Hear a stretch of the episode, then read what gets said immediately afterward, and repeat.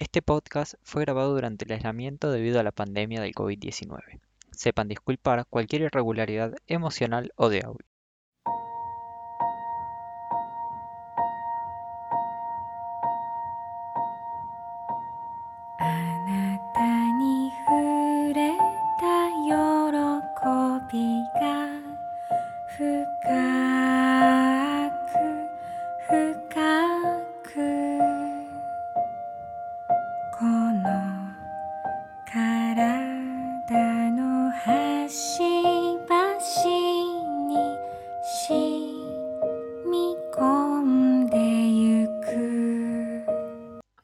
¿Cómo están? Acá estamos de vuelta una semana más en el podcast de Acero. Yo soy Camila. Y yo soy Tobías. Hola gente, ¿cómo andan?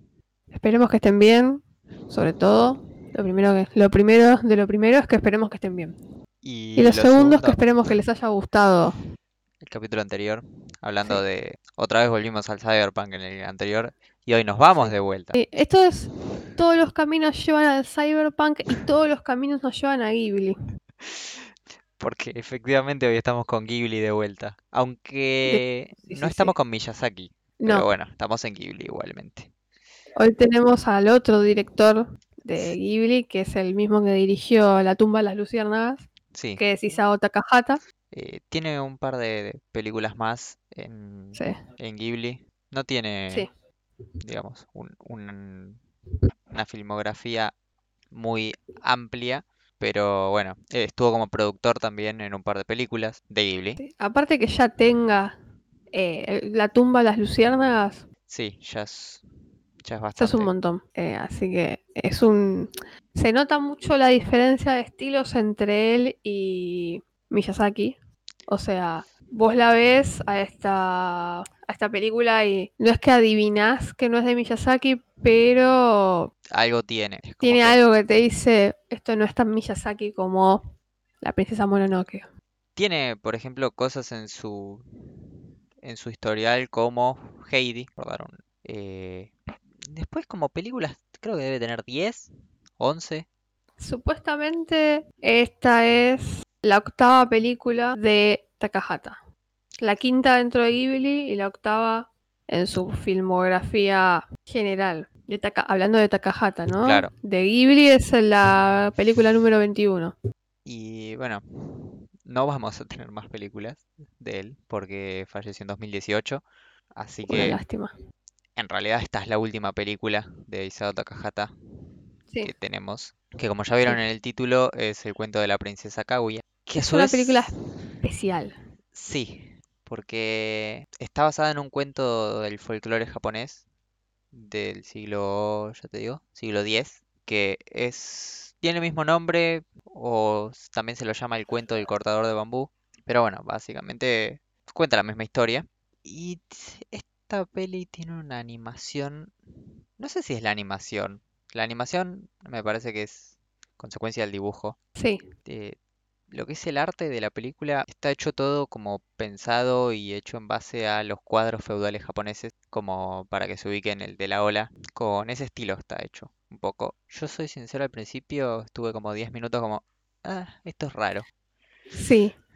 Yo estuve los primeros 10, también 10, 15 minutos de película diciendo, esto tendría que ser un corto y no una película de dos horas y pico. Porque es una Después, película de dos horas 17, una cosa así. sí, yo no sé si tanto así, pero me di cuenta que si la peli tenía media hora menos, iba a estar bien también.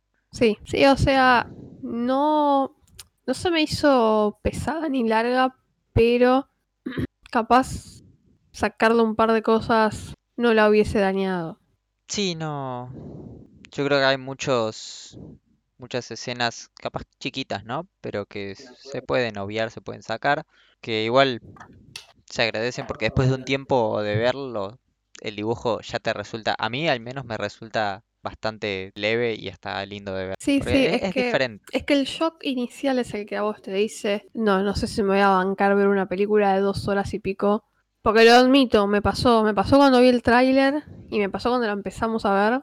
eh, dije, "Mm, no sé si me va a bancar una película entera con esta, con este estilo de dibujo. Y sí, no, al rato ya te acostumbras y decís, no, bueno, esto sí está bueno, me gusta. Sí, y sí. te, te entretenés también buscando, porque como dice Toby, está con el estilo de los cuadros feudales, y vos la ves y parece, por momentos parece que estuviera hecho con acuarelas, y por momentos hay cosas muy puntuales que parece que estuviesen hecho con lápiz de color, Sí. con un Faber-Castell, por así decirse. Bueno, Y es lo un- que es la silueta, perdón que te interrumpa, lo que es la silueta de los, prota- de los protagonistas, de los personajes, de las personas, parece que está Sí. hecho con lápiz. Sí, los ojos. ¿Viste Los cuando ojos hacen también. primer plano las caras? Sí, ¿Ves sí, el, los ojos. el dibujito del ojo? Y parece cuando uno dibujaba cuando era chico, o bueno, el que dibuja ahora de grande, lo felicito y me parece genial. Ojalá pudiera, Mal. porque soy inútil para eso. Habilidades artísticas ves- cero tengo. Claro, y le ves el ojito, y era ese modo de hacer el ojito que uno tenía cuando dibujaba con lápiz, o cuando pintaba con lápiz. Es... Sí, y sí, veas, por ejemplo, ves en unos momentos, ves las persianas de, de bambú, y te das cuenta que las rayas están hechas con lápiz de color. Sí, O, o sea, es lo que te dan, lo que vos ves, decís, esto está como si hubiesen agarrado una cajita de lápices y lo hubiesen hecho. y no sé si no lo habrán hecho así, ¿eh? Viendo Es cómo es probable. Ghibli, es muy probable. Es muy probable, y la verdad, eh, termina siendo hermoso. Y eso que eh, lo están haciendo en 2013, o sea, tenían la tecnología para hacer todo esto virtualizado, pero estoy 80% seguro que en Ghibli habrán dicho, no, no, no, lo hacemos a mano. Aquí no hacemos eso y señalaban el coso digital. Es que no me sorprendería teniendo en cuenta que Miyazaki en este momento está trabajando hace como dos años en una película que está haciendo prácticamente toda a mano. Claro. No me sorprendería que Takahata hubiese hecho lo mismo con esta película. Eh, Eh, Sí, tiene como muchas cosas en lo que es ambientación. La película tiene muchas cosas muy lindas y muy reconfortantes de ver o escuchar. sí, Eh, La banda sonora, yo siempre te vengo con la banda sonora. La banda sonora es muy acorde a todo. Me recuerda un poco a la banda sonora de, de las, de las películas de Makoto Shinkai que parece que están hechas arriba de la película en vez de en vez en de al revés, sí. simultáneo. Sí, sí, sí. Sí, no, la, la película te, te logra eh, eh, abrazar y meterte en, el, en lo que te está contando. Porque volvemos a lo mismo.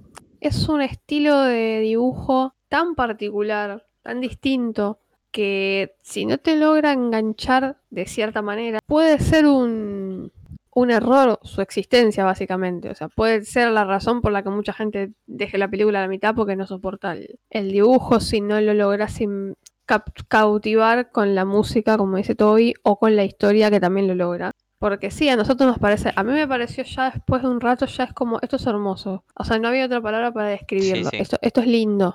O sea, es lindo.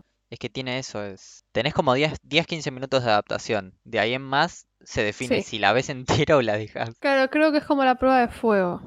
O sea, los 10 minutos, 15, te sigue incomodando Sí, y capaz, no creo que dure. claro, capaz la Salvo dejando. que la trama te haya enganchado rapidísimo y un montón. Y digas, bueno, me banco la animación. Lo cual es Lo cual no también. sé. Sí, Pero- pasa que la, la- la trama va mu- va mucho de menos a más. Y los primeros 10 minutos de película son como medio eh, ponerte en un contexto. Entonces capaz es complicado que en los primeros 10 minutos digas, sí, por favor, necesito saber exactamente qué pasa con esto aunque el dibujo no me guste. Sí, es que en realidad Ojalá no. que sí, ojalá la vean, Ojalá la, la estén viendo entera. claro, ojalá la vean entera. Si nos están escuchando todavía porque no empezamos con los spoilers. ojalá la vean entera porque lo merece. Y si quieren tener una idea más o menos de qué va la película, a modo de sinopsis le podemos decir que es la historia de una nena cuyos padres en realidad no son sus padres. Ella nace de una planta de bambú y va teniendo toda una vida donde los padres la empiezan a tratar como princesa. Básicamente toda su vida, es la historia de toda su vida con un montón de, de cambios muy bruscos. Sí. Porque este señor que la encuentra, dice, porque en realidad lo que encuentra no es una nena per se, sino que le encuentra como una miniatura de una princesa. Sí, encuentra se como... movía todo. Claro. O sea, se movía, estaba dormida y de repente se transforma en una bebé. Que encima crece, crece muy rápido. Sí. Eh, de hecho, hay un par de escenas donde me recuerda a Crepúsculo, pero bien hecho. eh, sí. donde la piba crece como hace tuk y crece un cacho. Sí. Ahí, Y el padre de ella cree que su destino es ser una princesa. Entonces dice, bueno, hay que hacer una princesa de ella. O sea, claro. porque ellos son cortadores de bambú que viven en el medio del monte. Sí, son como una clase bastante baja. Y para el que no sabe, acuñar el término princesa o príncipe en Japón no era una cuestión meramente, en el Japón feudal hablando, ¿no?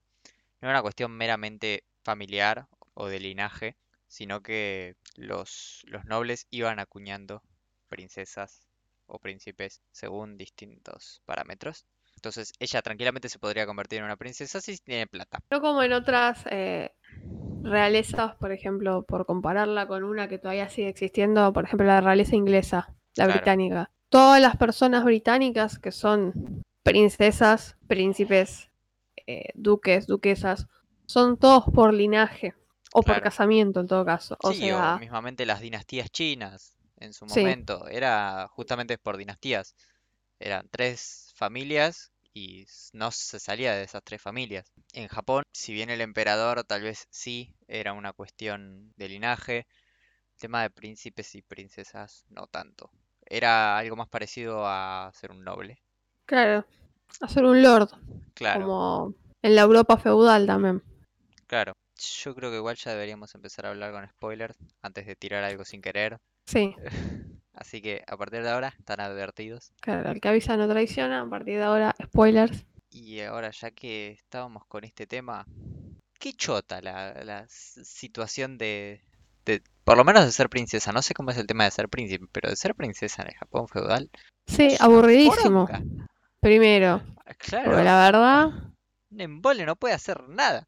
Por lo menos las princesas de Europa armaban fiestas, Claro, así, bailes. Ah, yo sé, es re, es re vano lo que estoy diciendo, ¿no? Pero por lo menos algo. entretenido. Claro, sí, no sé, pelotudeaban, salían a andar en caballo, algo podían hacer. claro, estaban esas fiestas de té con pasteles, como hacía María Antonieta, cosas así. Claro. Ella no, Ella, a partir de que se convierte en princesa, porque el padre tiene como una misma situación que cuando la encontró a ella, de una planta de bambú que brilla, pero cuando la corta hay muchos pedacitos de oro.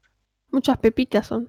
Eso, no me salía la palabra. Con eso le hace una remansión y qué sé yo. Y nada, a partir de ahí ella como que empieza a ser entrenada para princesa. Sí, le consiguen una, lo que sería una institu- institutriz. Sí, el padre encima está... Yo, a ver, entiendo el argumento final del padre de que solo quería que ella sea feliz, Sí, pero se pone re obsesivo y re enforro. mu- o sea, no considero que el padre sea un personaje malo en el sentido de, No, por poner un es- antagonista, ¿no? Claro, es, es una Pero cuestión de se olvida ignorancia. muchas veces de preguntarle a... En ese, mom- en ese momento, porque aparte Kaguya el nombre lo recibe de otro noble, Ella, no es su no- nombre. bueno, ella no sé si tenía nombre como tal. Le decían princesa princesa, o pequeña de bambú. eso, pequeña de bambú. Eh, Eh, el padre muchas veces se olvida de preguntarle a Kaguya si lo que están haciendo la hace feliz. Pasa que también es una cuestión de, de que en la época está ambientada, es medio una cosa de, bueno, la felicidad era eso. Claro.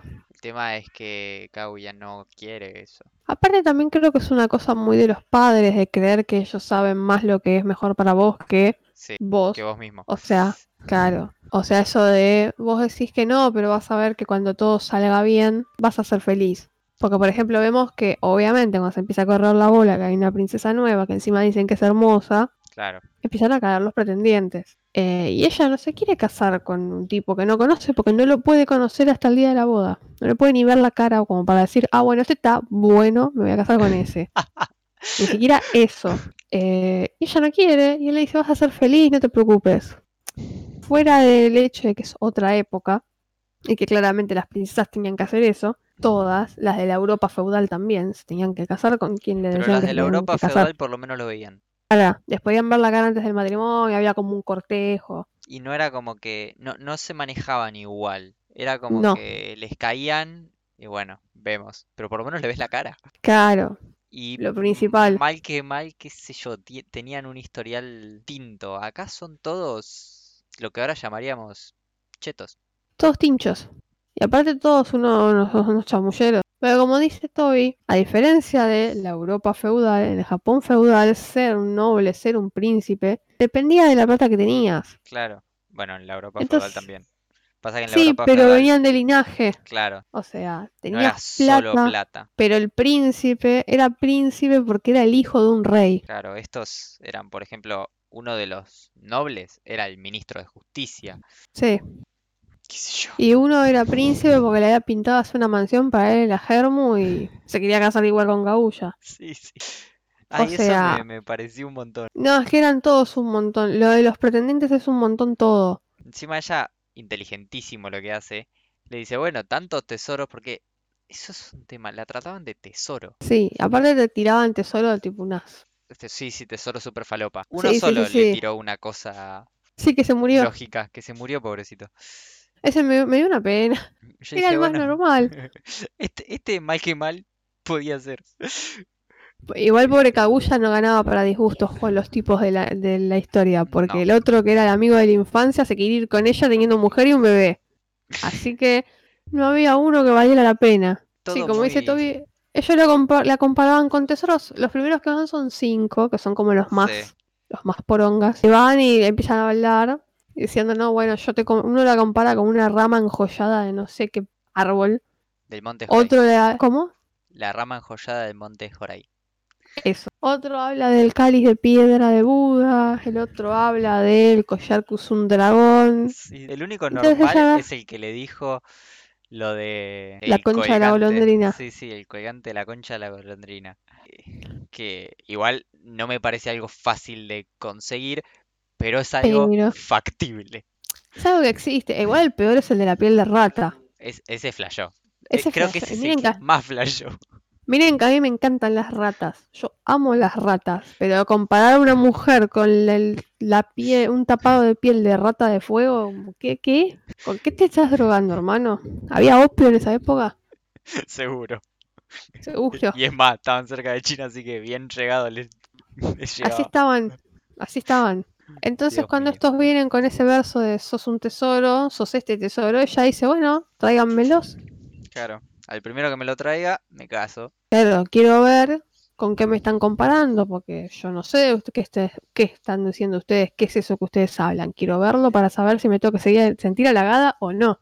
Y nada, todos unos chamulleros básicamente porque a medida que se los van trayendo, o no lo traen como uno que, que va con un rediscurso de chamullo armado. Ese era un banana. Es, es un re banana. Ese era el banana. Sí, sí. Y le lleva una flor que encima era un yuyo seguro. Pero el resto, qué sé yo, el primero que le cae con la rama esta de Monte Joray, al rato caen unos artesanos así, eh, rata paganos, por, porque los mandó a de dos eso. patas. Ni Encima que mentiroso no le pagaba. De pagarle al artesano, hijo de puta. Es una lacra, boludo. Después también el otro del tapado de piel de rata que trajo algo que parecía, no sé, una cortina de un estudio de baile. Todo brilloso. Muy lindo, pero no entiendo qué tiene eso de rata. Para mí las ratas son peluditas y suavecitas, no brillosas. Aparte, a mí me decías tapado de piel de rata y eso parecía hecho con muchos hilos entrelazados. Para mí, piel de rata debería haber sido una cosa toda completa. Exacto, un cacho, claro. Por ¿Qué sé supuesto. yo? Uh, la rata de fuego es una rata del tamaño de un oso. Ok. Te creo. Por lo menos es más, más verosímil. Claro, me traes una piel de oso, me decís que la piel de la rata pues tiene ese tamaño, bueno. Y nada, encima dice no, porque si la tiras al fuego no hace más que. Refulgir. que, que encima la palabra refulgir, me mató eso. Le dice, bueno, tira al fuego. La tira al fuego y encima el chabón se queda como, uh, sí, sí, mirá, mirá. Y al rato hace, puff, y se prende fuego. Se prendió fuego como gozo, como un cacho de nylon. Sí, Era puro poliéster. por Dios. Y el. Eh, el otro, el, el dragón, no, se cagó. Sí, ese se cagó muriendo por. e- Ese también, otro banana, por banana, por hacerse banana en el mar. Por decir, Sí. "Ah, ah, ah", levantó la katana. En una tormenta casi se caga muriendo electrocutado. y se le hundió el barco en un torbellino. F por el banana. F por banana. Y después el otro pobre que estaba ahí tratando de sacar un huevo de una, de Sí. nido de gol- golondrina se cayó y se partió la espalda. Literal. me dio lástima. Es que aparte fue re estúpido como se murió. Fue de mala suerte. O sea, fue re pelotudo, porque aparte no se cayó de tanta altura. es como tropezarte y romperte una pierna. Más o menos. Tipo, es pura mala suerte lo que le pasó, porque no estaba tan arriba. Es que no, no estaba tan arriba. Pero bueno, lo- e- ese lo intentó más, por lo menos. Sí, aparte, yo creo que cuando ella escucha la primera vez todo esto de los tesoros de los cinco, yo, por lo menos lo que yo sentí es que cuando lo escucha a este hablar de golondrinas, encima que a ella le gustaba mucho la naturaleza y eso, porque los primeros años de su vida lo vivió ahí en el monte, pasando faisanes con los pibes, básicamente. A, a mí Y como ese cazaban el faisán. ¿Qué? ¿Cómo lo cazaban? Sí. Tipo, nada de arco y flecha, red. No, No, no, no, no, al faisán y agárralo. ¡Capo! Claro. Muy salvaje. Sí, sí, de una. no. Eh, creo que a ella ese discurso de lo de la golondrina le gustó más porque lo sintió. Incluso para el espectador se siente como más real lo que le decía a ese Sí, pibe. es, es que es el único que, que vos lo escuchás y decís, ok, esto es factible que exista. Lo otro sonaba a puro chamullo. El de la rata de fuego no lo supero más, boludo. Lo usa para algo, no sé para qué. Yo no, yo no supero al primero, que sea tan, tan rata. No, ese, pero ese es una lacra. Pero ni siquiera la hizo bien. O sea, mirá que Ya se capaz, lo fueron a cobrar a Kaguya. claro, mirá que capaz hasta pasaba el tema. Si, Claro. si, si les pagaba. Eh, no, no, era muy rata, pero muy rata aparte y muy tarado como lo hizo. Y bueno, hombres. Después encima aparece ese que le dicen su majestad, que es el emperador. Me mata porque agarra y dice, ah, sí que rechazó a todos esos, eso significa que me quiere a mí. Ay, ni que existís, padre. El, el ego. El ego, claro. Está bien que seas el emperador, Claro. pero ¿Quién pudiera tener tu autoestima, amigo? claro. Y la va a ver. Eh, se mete donde no se tenía que meter porque se supone que lo- ellos no tienen que verle la cara. Siempre está cubierta con la cortina de bambú y ellos le hablan a eso. Tipo, ella ve, pero ellos Claro. no, no. y me- al- a mí me pone muy nerviosa cuando la abraza de prepo. Ay, sí. Aparte la cara de Kaguya. Sí, sí, sí. O sea, te das cuenta que ella lo pasa mal cuando el tipo viene, ella está sentada, y el tipo viene de atrás a abrazarla de prepo. Sí, sí. ¿Por qué haces eso? como, "Ami- amigo, basta. Claro, no, no hagas eso. O sea, no, no te dijo, sí, sí, abrázame. Ni se enteró que entraste directamente. Claro. ¿Sabes que igual yo esta peli la veo como... Voy a decir algo re sobreanalizador y medio... Y capaz que suena exagerado. Pero A ver. el 90% de la película es una destrucción de una persona. La destrucción de una persona. Sí. Porque ella crece en el campo, montaña. Sí. Y... El monte. Claro. Y se forma personalidad ahí. Sí. Y después, porque el padre le quiere dar la vida esa de princesa y a ella no le cabe ni media, ella la va... Vos ves que cada vez la pasa peor. Porque al principio es como que se niega, se niega, se niega, se niega. Después hay un quiebre, que es una escena que me re gusta, cuando ella sale corriendo y se va... Se le van cayendo las telas. Esa escena me gusta aparte cómo están dibujados los fondos a propósito, medio Sí, como como... si vos agarraras y dibujaras con lápiz, pero así como enojado. Sí. Eso está muy bueno. Y ves cómo al final, tipo, llega al monte, en pleno invierno aparte, con toda la ropa hecha bosta, no hay nadie, su grupete, digamos. Ahí hace el quiebre y hay como una caída personalidad de Kaguya. Porque ahí dice, Sí. ok, voy a aceptar que me depilen las cejas, que me pinten los dientes de negro, que esos son, son cosas tan raras. Sí, necesito saber por qué es los dientes de negro. Sí, sí, lo, lo de las cejas puedo entenderlo. Sí, porque bueno, incluso hoy en día tenemos temitas de estándar de belleza, entre comillas, Sí. referidos al vello. Pero lo de los dientes negros no los entiendo. Sí, sí, no, lo de las cejas, bueno, sí, está bien, te la depilás para pintártela como, como se cree que es lindo, pero lo de los dientes, no, no lo entiendo, tendría que información al googlear, respecto. sí, lo tendría que googlear mucho para llegar al por... O capaz que no, capaz que en el primer resultado de Google, pero es como que ella ahí ya se deja, es como, la, ya está. Sí, dice, o sea, se da cuenta que no tiene una otra salida. Y al final cuando ella dice que hace un montón que le está pidiendo a la luna que la salve, que te das cuenta que lo, lo mal que la estaba pasando. Sí, porque ahí nos enteramos que Kaguya es de la luna. que ella llegó, eh, la mandaron desde la luna, por eso es tan rara. Y nada, yo como que veo eso, que es, es una destrucción de... La personalidad de Kaguya Sí, como que se va deshaciendo, de la luna.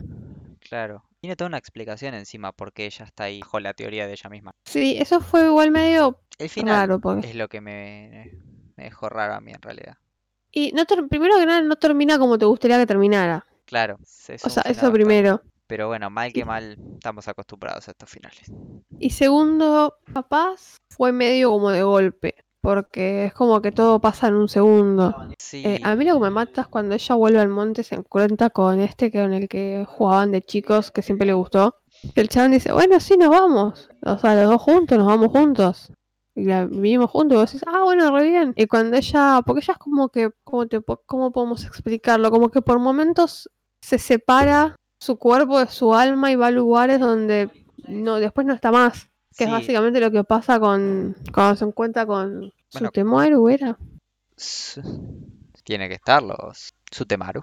Sutemaru, que es como el que le gustaba y vemos que están ahí, es como que vuelan cerca de la luna, toda la cuestión, y de la nada él aparece tirado como durmiendo en, en el pasto y parece que soñó todo, Sí. y ahí nos enteramos que tiene mujer y un hijo y aún así se iba a ir con Kaguya a la mierda, se iba a ir como el padre de Nelson,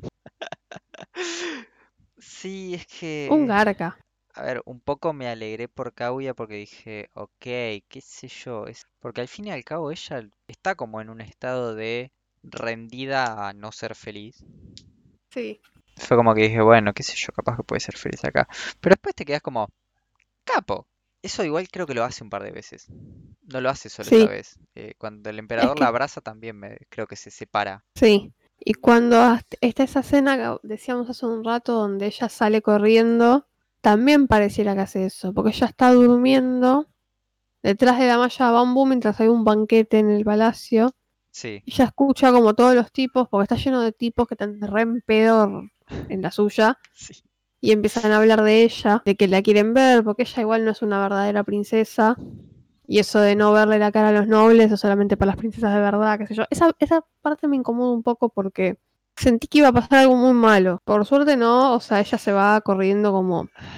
Sí, yo también. eh, que- porque eh, se pone rara la situación. Porque se ponen medio insistentes los tipos con el tema. Sí, y el padre está como, no, no, pero, pero no. Sí, sí, sí.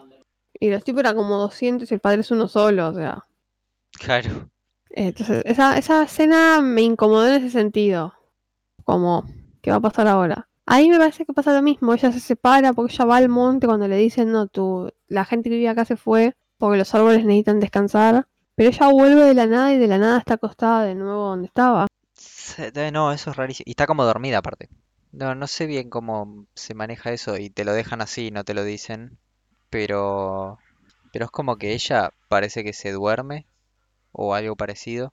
Y hay muchas escenas que pasa eso y me parece que debe haber más que no son notorias. Debe haber más escenas así. Como un modo de decirte que ella tiene esa capacidad. Claro, esa capacidad de abstracción. No, no sé, hay momentos de la película que me parecen como quiebres, por eso sostengo mi teoría de la destrucción de una persona, donde se le van rompiendo cosas, por ejemplo, Sí, está bueno esta escena donde ella se va corriendo, también está la escena donde ella rompe el jardincito que tiene, ah, sí, que la madre lo armó. Como para que tengan un pedazo de lo que tenían en casa. En su verdadera casa. claro, como que a Es veces, ella, es ella asumiendo que su vida no va a volver a ser lo que era antes, claro, yo creo que igual resignándose. eh, hay más o menos por ahí, porque eso creo que pasa antes de que se vaya corriendo o después, como que ahí ella es donde empieza a pedir el auxilio hacia la luna. Sí. De hecho, ella dice que cuando el, emperador la abrazó así de prepo, ella pensó, o sea, lo primero que pensó fue no quiero estar más acá. Y bueno, esa es una de las razones por las que la luna básicamente la viene a buscar. Y ella dice que, que se- al final ella como que se quiere quedar, ¿viste? Es que sí, Porque en realidad, al fin y al cabo, ella tenía una linda familia con los padres. Pasa que, bueno, el tema del padre de estar medio cegado con la idea de que ella iba a ser feliz así y que la vida de una princesa es genial y qué sé yo, y re que la piba quería estar. De hecho, con Sutemaru lo habla. Y hay una escena a mí me causa mucho cómo ella asiente, porque él le empieza a decir cosas tipo, ¿y qué? ¿Y ¿Te querés quedar acá cagándote de hambre y comiendo raíces? Ujú". Y mue- es como mueve la cabeza sí, y le sigue diciendo, Pero sin las comodidades y esas cosas. Como que ella está... eh, Eso era lo que ella quería en un principio. Pasa que el padre, bueno, flashó que... Está bien, no, Pero, no lo culpo igual, qué sé yo, es la idea de la sociedad. sí. Es que por eso te digo que yo no diría que el padre es malo. No, es... Es más, creo que es una cuestión de ignorancia más que otra cosa. Claro, es una cuestión de, volvemos a lo mismo, de los padres, de creer que siempre saben mejor que vos lo que vos necesitas. Porque básicamente eso, porque él cree que eso es lo que ella necesita y punto. Claro, y no... Hay un montón de, de escenas donde él se re enoja porque Kaguya está pelotudeando con la madre. Sí. yo, querían pelotudear. Claro, y si no te estás comportando como una dama refinada, porque volvemos a lo mismo, son ra- o sea, la verdad re aburrida Claro, la para vida de el, las princesas feudales. para lo único que se podía como sacar todo ese manto gigante y estar tranquila era para el jardincito. Y la única cosa de dama propiamente dicha que le dejaban hacer que era divertido era la de tocar el... Ay, se me fue el nombre del instrumento. cot, Que eso se notaba que sí era lindo, porque bueno, sí, lindo tocar un instrumento así. claro. Eh, me acuerdo que hay una escena, por ejemplo, que ella, cuando le están enseñando a ser princesa, le están enseñando caligrafía y ella está re entusiasmada y viene la institutriz esta y le dice, qué bien, estás re entusiasmada con la caligrafía y la loca estaba dibujando. Sí, a mí me- la otra escena que me encanta es cuando ella le está enseñando a tocar el coto y ves que Kaguya hace cualquiera Está re y de repente viene el padre y Kaguya se pone a tocar y toca re bien. Y la institutriz dice, pero la puta madre, Conmigo cuando está conmigo sola, pelotudea. Claro, conmigo pelotudea y viene usted resulta que le, hace- le sale bien. Eh, sí, eso creo que tiene que ver también de, de- como que ahí te empiezan a dar foreshadowing de algo que ya sabíamos que ella no es normal. Claro. Aparte también es un poco de rebeldía contra la institutriz puntualmente, tipo, sí, vos decime lo que quieras, total a mí las cosas me salen bien después. Claro, O sea, es un toma pelotuda. Pero encima es insoportable la institutriz. O al menos a mí me Sí. resultó insoportable. Es sí, insufrible. es re, es re densa. No la deja en paz. Pasa que bueno, es el laburo de ella. Sí, bueno, también. Pero qué sé yo, es como re obsesiva y al final al, al Lord Akita este, que es el que le pone el nombre, le cae re bien verla a ella en Siendo ella. Hakama corriendo un gato. Ay, sí, cuando la, cuando la ve corriendo el gato, me encanta. Es genial porque vos decís, uh, están todos re desesperados, re asustados porque el viejo se va, se va, ¿cómo se dice? A A horrorizar, claro. horrorizar, Se sí. cae de risa el viejo. Al contrario, Como que te- todo eso, ves, lo, lo va perdiendo Kaguya. sí. Y bueno, al final es, es una, el final es una cagada. O sea, no por una cuestión de, uh, güey, se va. Me resulta una cagada una cosa puntual. Que ella se olvide todo. Eso es un bajón. Te Eso es parte una el alma. cagada, o sea, es como... Y aparte, ¿cómo le pasa? Porque los está abrazando a los padres y le tiran el coso ese encima. Como, Sí. dale, sorete. Re de garca. Dale cinco minutos que se lo ponga voluntariamente, por lo menos. Sí, no, horrible. Porque aparte vos decís, bueno, va a pasar algo que va a evitar que se tenga que ir. No tiene un final feliz. Takahata es el devastador de Ghibli. ¿Sabes que sí? No vi las otras tres que tienen Ghibli, pero No, bueno, ya con la tumba de las luciérnagas alcance sobra. Y bueno, con esta es como que 2 de 5. Claro. Es un montón. Ya se me tira un tiro en la rodilla con 2 de 5 para mí ya es. Ya está. Eh. Aparte el, el tiro que te tira la, la tumba de las luciérnagas vale por 10, entonces listo. Ya está, no me importan las otras. Eh, Si esto hace, si hizo eso con estas dos, ya está, listo. Para mí es un, es un sujeto así. Era un sujeto así. ¿Sabes qué? Hablando del final, el chaboncito que la va a buscar no es Buda. Sí, era, sabes que yo lo vi y pensé lo mismo. Porque es como muy particular el aspecto. Sí, Y sí, no me me parece como que los dioses japoneses estén todos representados así. De hecho, no. No. Es como que si no es Buda, que se buscaron ese aspecto a propósito. Pero Para mí es Buda. yo, yo quiero, elijo creer. Porque tiene el coso en la cabeza. Sí, sí, tiene la misma cara. No sé si, ¿cómo se dice? Si en el cuento original es justamente A ver. eh, Buda, porque no lo dice por lo menos en lo que, lo que está en Wikipedia, pero, pero el de la película es Buda, casi 100% seguro, Es que es como decís vos, o es Buda o o está hecho a propósito. Claro, está hecho a propósito para que sea muy parecido. Sí, sí, eh, Porque para mí Yo lo vi y dije, ese es Buda. O sea, Sí, es que es la primera vez que lo ves, ya es al toque, eso es Buda. Mirá con lo que estamos desvariando igual, ¿no? Pero bueno, para eso estamos acá. eh, bueno, sí, yo estaba a punto de mencionar que en Naruto Shippuden hay una personaje Hay que se llama. Kaguya. Bueno, hablando de eso, si vamos al caso, Kaguya en Naruto, vos no lo viste, pero bueno, Kaguya es la... es parte de un clan, que viene de la luna. claro, que, que están instalados en la luna. Ella viene de la luna. Sí, sí, sí. Y hay un Porque parece que es un cuento con bastante impacto cultural. Sí, eh, teóricamente es el texto japonés más antiguo que existe, así que bueno, claramente. Pero sí, o sea, todo lo que es Kaguya como, tanto como cuento como personaje, eh, impacta en un montón de, de animes que, bueno, Sailor Moon en una película se menciona, en, en una de las películas de Inuyasha también. Sí. Eh, ¿qué más? Yo creo recordar, a ver, capaz que lo encuentro. Eh, sí, se, se habla de eso en el juego Okami, que es para Play 2, tiene muchos remakes o remasters, no sé qué son, que está basado en el folclore japonés, donde uno controla a Amaterasu, pero bueno, se, se habla de Kaguya y hay muchos muchos lugares, va, muchos muchas producciones donde Sí, donde este mínimo se menciona claro, eh, o se hace referencia. en 2015 creo, un musical donde le hicieron gender swap a Kaguya y es mujer. eh, en el original, hombre en el musical. Sí, 2015. Que bueno, es la misma historia, pero con Kaguya siendo hombre. Con un varón, sí. No sé cuál es la justificación para eso, ni tampoco sé si quiero saberla, eh, pero nada. Andás a ver qué les agarró, qué sé yo. Por Sí, los no, no memes nomás. Sí, por, por el meme. Por el meme. Ya me veo que era una... pusieron una piba vestida de chabón encima, ni siquiera... Y bueno. Totalmente factible, o sea, los japoneses son capaces de todo. Me pregunto cómo habrán hecho el tema de los pretendientes, porque no la veo cinco mujeres pretendiendo a un príncipe así, qué sé yo. Eso siempre fue más al revés. Bueno, que capaz era trolo.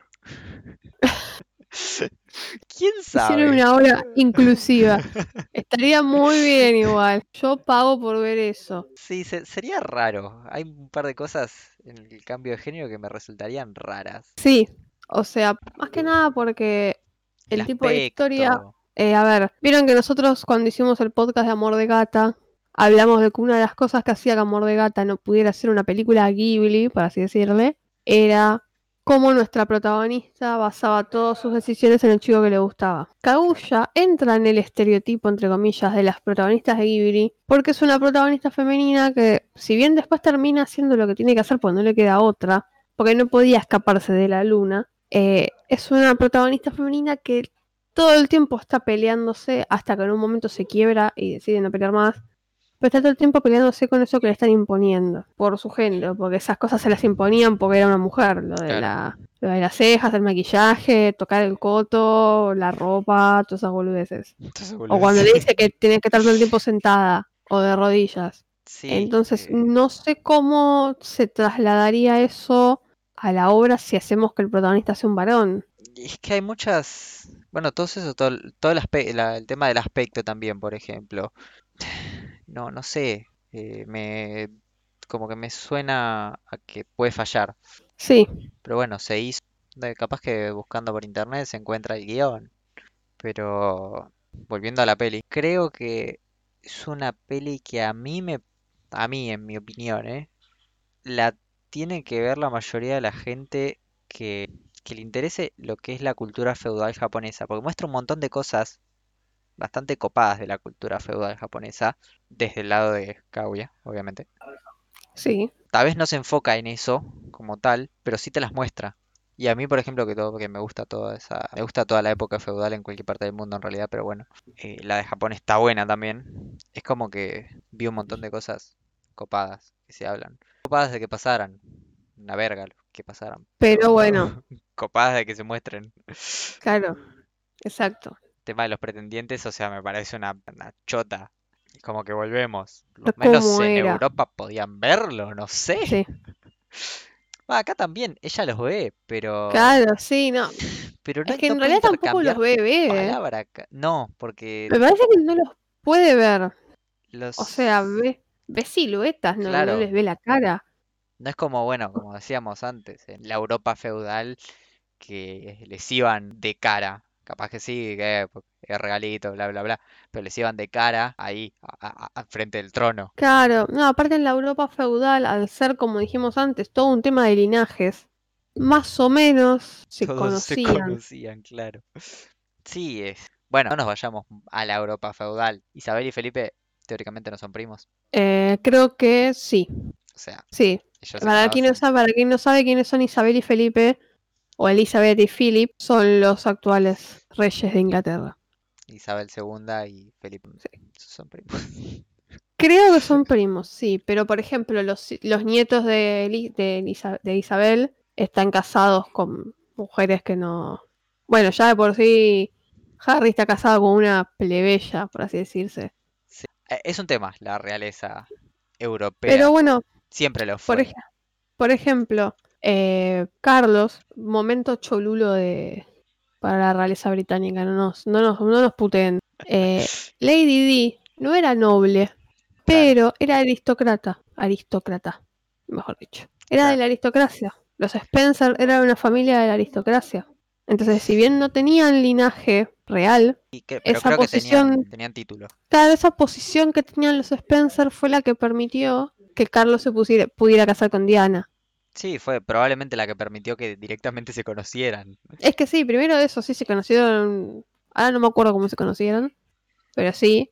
Pero vos te podés conocer y no. A ver, de hecho, hoy en día Carlos está casado con Camila, que no es en nada, o sea, es una persona común y corriente. Y en ese momento Carlos ya conocía a Camila, pero no le permitían casarse. Le permitieron casarse con Diana por su condición de aristocracia.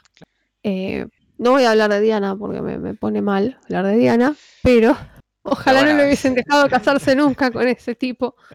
Pero bueno, es, es otra vez un tema de como que es un círculo relativamente cercano donde se conocen antes. Sí, Y antes también, o sea, qué sé yo, iban a los bailes, bailaban, hacían pelotudez en el castillo, Sin que era el único lugar lejos, donde no había olor a caca. había un respaldo. O sea, Claro. vamos a, a poner un ejemplo. Si Kaguya se quedaba con alguno de estos cinco pretendientes y alguno de ellos le hacía algo, cualquier cosa que se les ocurra, es como, si- o sea, a todo el mundo le hubiese dado igual, porque había uno, por ejemplo, el que va con el yuyo ese que encontró porque no encontró el, el coso de Buda. Uno le lo encararon diciéndole que había hecho eso mil veces. Claro. de ir a buscar mujeres y prometerles amor eterno. En cambio, en la. Europa feudal, Enrique VIII tuvo que crear una religión para separarse de Catalina de Aragón, porque si se separaba de ella lo iban a acordar en pedacitos los reyes de España. ¿Se entiende? Dios mío. Cero pulgas igual los, los nobles europeos feudales, ¿eh? ¿Qué cosa? Cero pulgas los nobles europeos Olvídate, feudales. malos españoles, se lo pulga. Sí, sí, los españoles y los franceses que por cualquier cosa te decapitaban.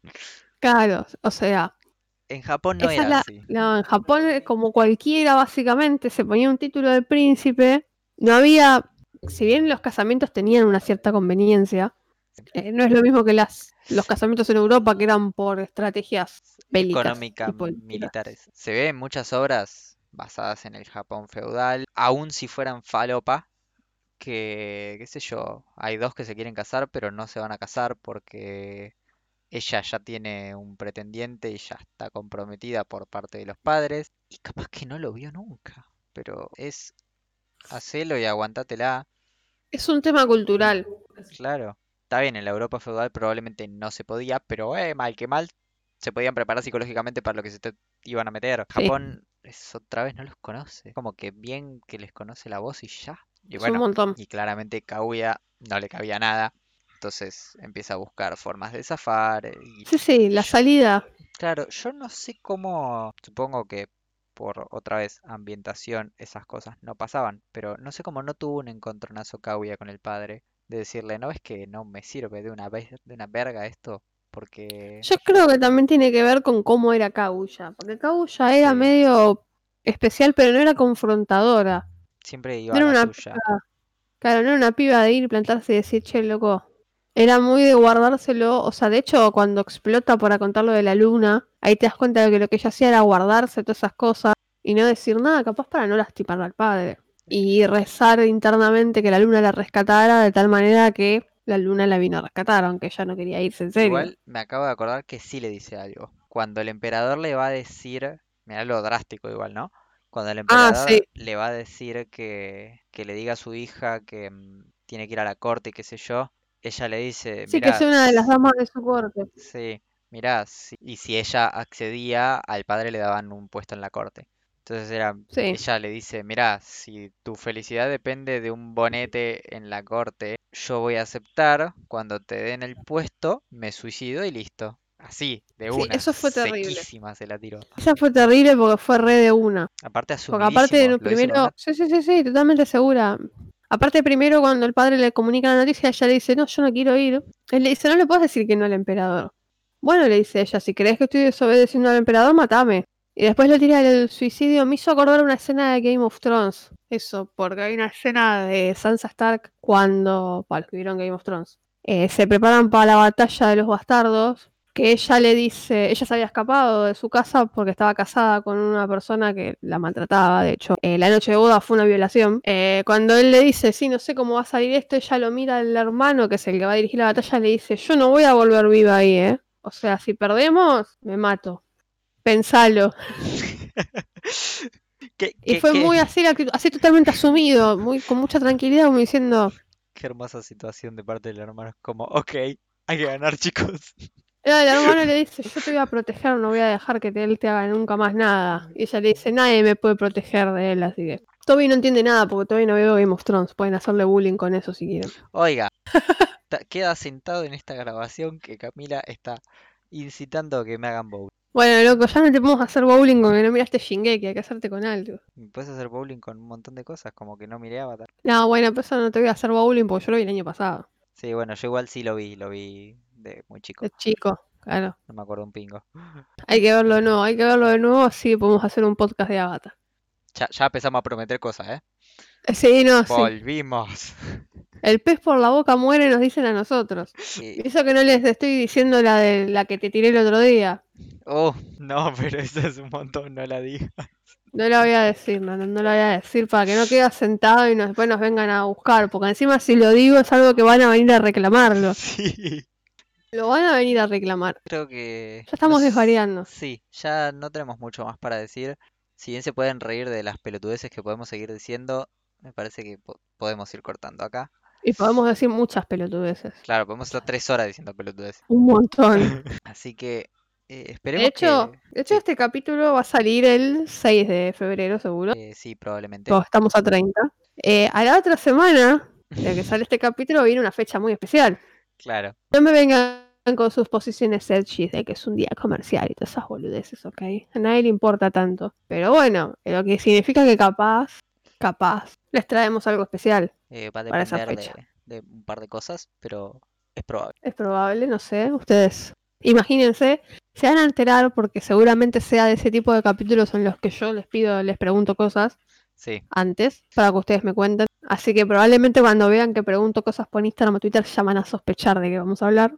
E igual es medio obvio, porque no, teniendo en cuenta la fecha que es. sí, pero hay muchas cosas para hablar de esa fecha. Y cuando empieces a hacer las encuestas, ya ahí vas a... va- vas, van a, a deducir un poco Sí, qué está pasando. probablemente sea uno de esos capítulos de cero organización, haciendo Probablemente. muy nosotros mismos, como cuando fue el Día del Niño, pero bueno, Pero bueno, el del Día del Niño igual gustó bastante, así que claro, les gusta que hablemos pelotudeces. evidentemente si no, no estarían acá. Les gusta que nos humi- humillemos a nosotros mismos.